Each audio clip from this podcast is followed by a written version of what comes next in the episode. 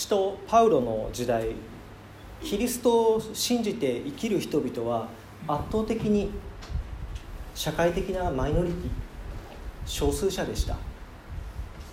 パウロが手紙を書いて送ったフィリピの教会の人たちも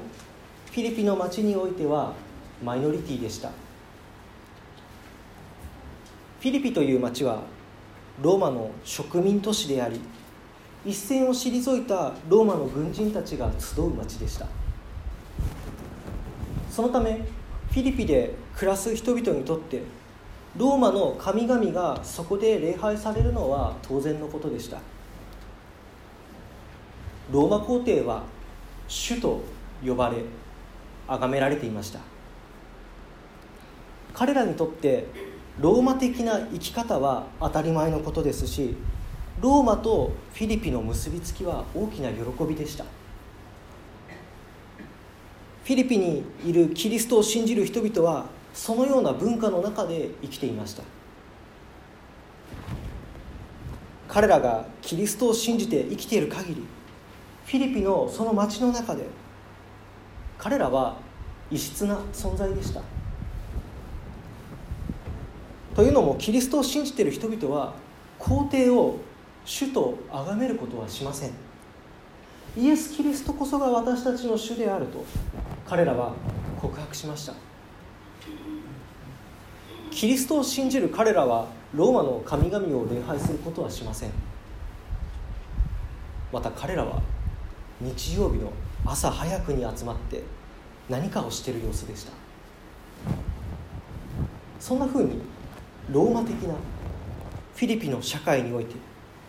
キリストを信じる人たちは少し浮いた存在でした。社会の中で他とは違う存在であるということは小さな小さな嫌がらせに遭う原因にもなります。周囲の人たちから奇妙がられ避けられた経験があったかもしれません。そういったことの積み重ねがフィリピ教会の人々にとって自分たちのその信仰を捨てることになり得たかもしれません。信じていることをできる限り薄めてローマ的に生きる誘惑は常に彼らの日常の中に潜んでいました。キリストを信じていることはもう心の中にそっとしまっておいてローマ人のように生きていけばよいじゃないか。それが楽な生き方のように感じられたことでしょう。そのような危険を感じ取ったからこそパウロはフィリピンの教会の人々に向かってひたすら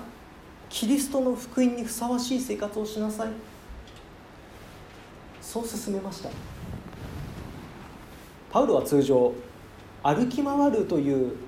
意味の単語を使って日常生活を送ることを表現します。でもこのこの手紙の中でフィリピ教会に対しては違う言葉を選びました。パウロは生活を送りなさいという時ローマの都市を意味するポリスの動詞形を使います。つまりポリス都市国家に生きる市民として生活をしなさいと。このパウロの言葉にキリストの福音にふさわしいという言葉がもしもついていなかったらフィリピの町でローマ人らしローマ人らしく生活を送るようにしたらよいよ。そんなアドバイスのように聞こえてきます。でもパウロはローマ人らしく生きることやまたフィリピで生きてる人らしく生きることフィリピ教会の人々の生きる基準やまた人生の指針として紹介することはしませんでした。キリストを信じてキリストに結ばれているフィリピンの教会の人々にとって生きる上での基準や人生のその指針となるものはキリストの福音ですよ。パウロはそう伝えてます。キリストが一体どのように生きたのか。イエス様がどのように愛や憐れみを示して生きたのか。どのように平和や正義を求めて生きたのか。何に喜んで何に悲しみを抱いたのか。そういったことを心に刻み込んでキリストの福音にふさわしくフィリピで市民生活を送りなさい。パウロはフィリピ教会の人々にそのように進めました。パウロがこのように進めるのはキリストに結ばれている人々はフィリピにおいて市民権を持ちつつ天の御国に市民権つまり天における国籍を持っているという確信をパウロが持っていたからです。天に国籍を持っている。この事実を決して忘れることなくフィリピでの今のその生活を送ってほしいと願ったからに他なりません。ただキリストの福音を生きる上での指針としてもって天に国籍を持ちながらフィリピで生きるということはフィリピ教会の人たちのその毎日に葛藤やまた苦しみを生んでいたことは間違いありません。フィリピで生きる他の人たちのように日常生活を送れる場面はいくらでもありましたでもその一方で彼らと全く同じように生きることはできない。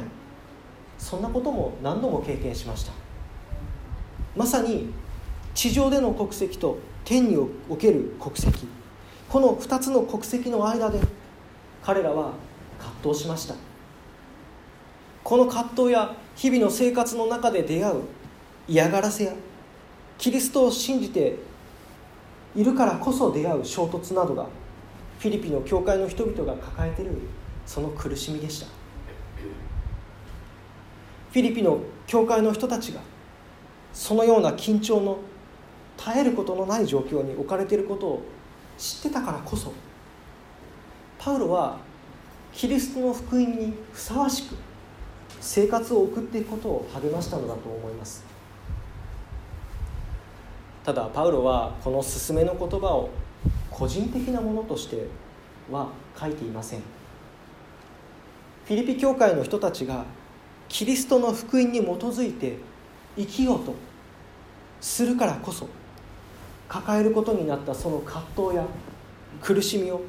彼らの個人的な問題としてパウロは考えませんでした。だからパウロはフィリピ教会の人たちがキリストの福音に基づいて生活を送るならば良い報告が聞けることを知っていると伝えたその際フィリピ教会が共にフィリピ教会に集う人たちが一緒に支え合う姿を描きました。あなた方が一つの霊によってしっかり立ち福音の信仰のために心を一つにして共に戦っておりどんなことがあっても敵対者たちにひるんだりはしないとパウロは書いています。パウロは毎日のその生活の中で抱える苦しみや葛藤一人で孤独のうちに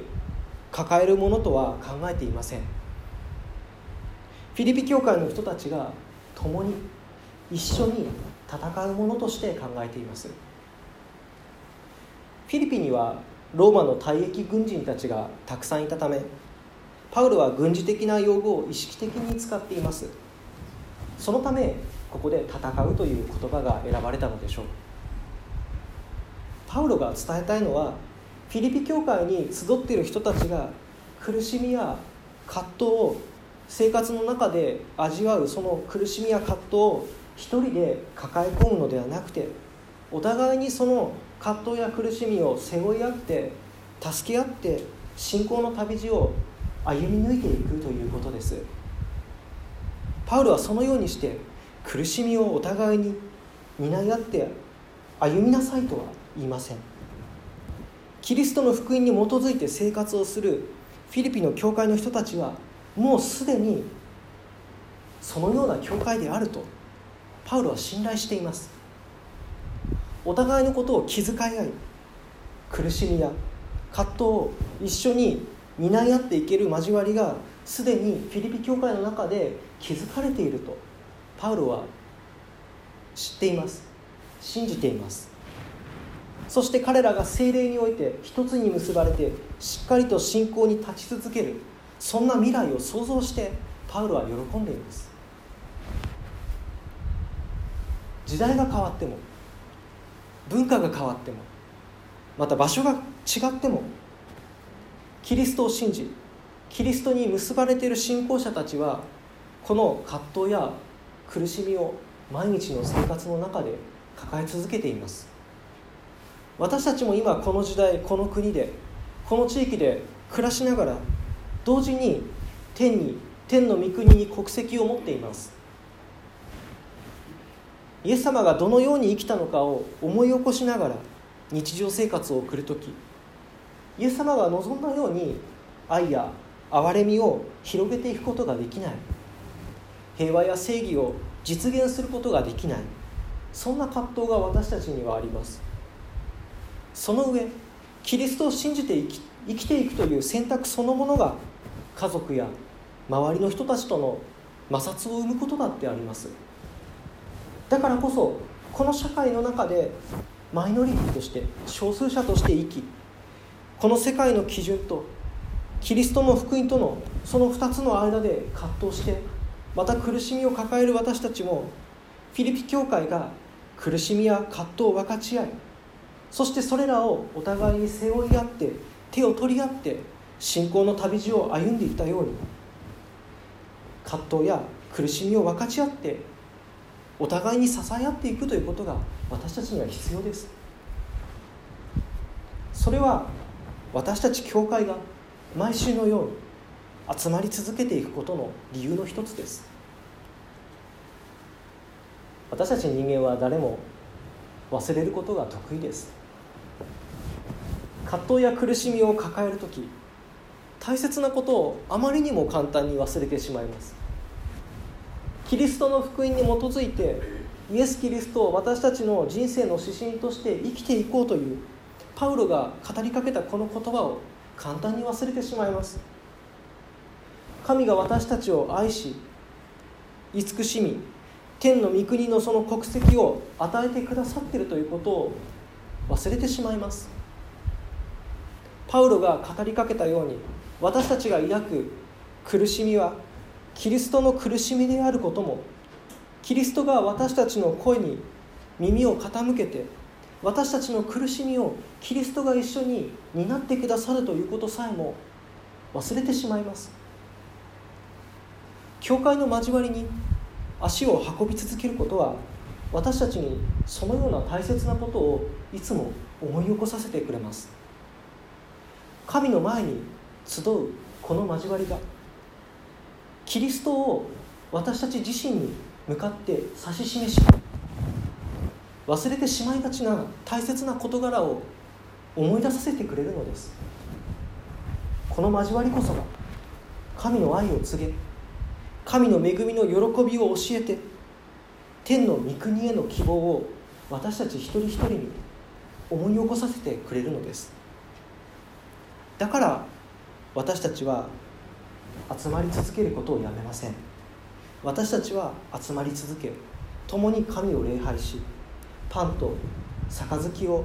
分かち合いそしてお互いに語り合います。一緒に苦しみや葛藤を担い合って祈り合ってそして励まし合います。私たちはそうやって天の御国へ向かって旅を続けています。この旅に加わる条件や特別な条件や資格などありません。神がすでに全ての人に向かって呼びかけておられるのですから。その呼びかけに応えてただキリストの後に従って歩み出せばよいのです。私たちが神の前に集まり続けることは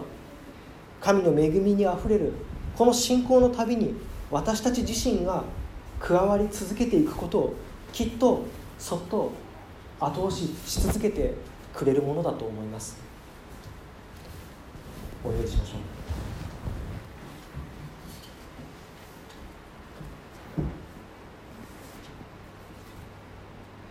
う。恵み深い主である神私たちの名前を呼び続け私たちを天の御国へと向かう旅に招いてくださっていることを感謝します。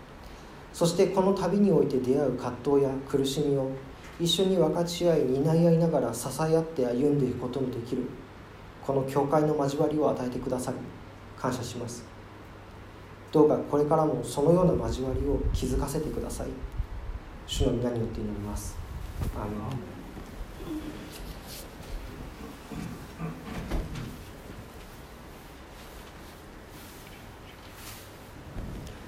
賛美歌を歌いましょう。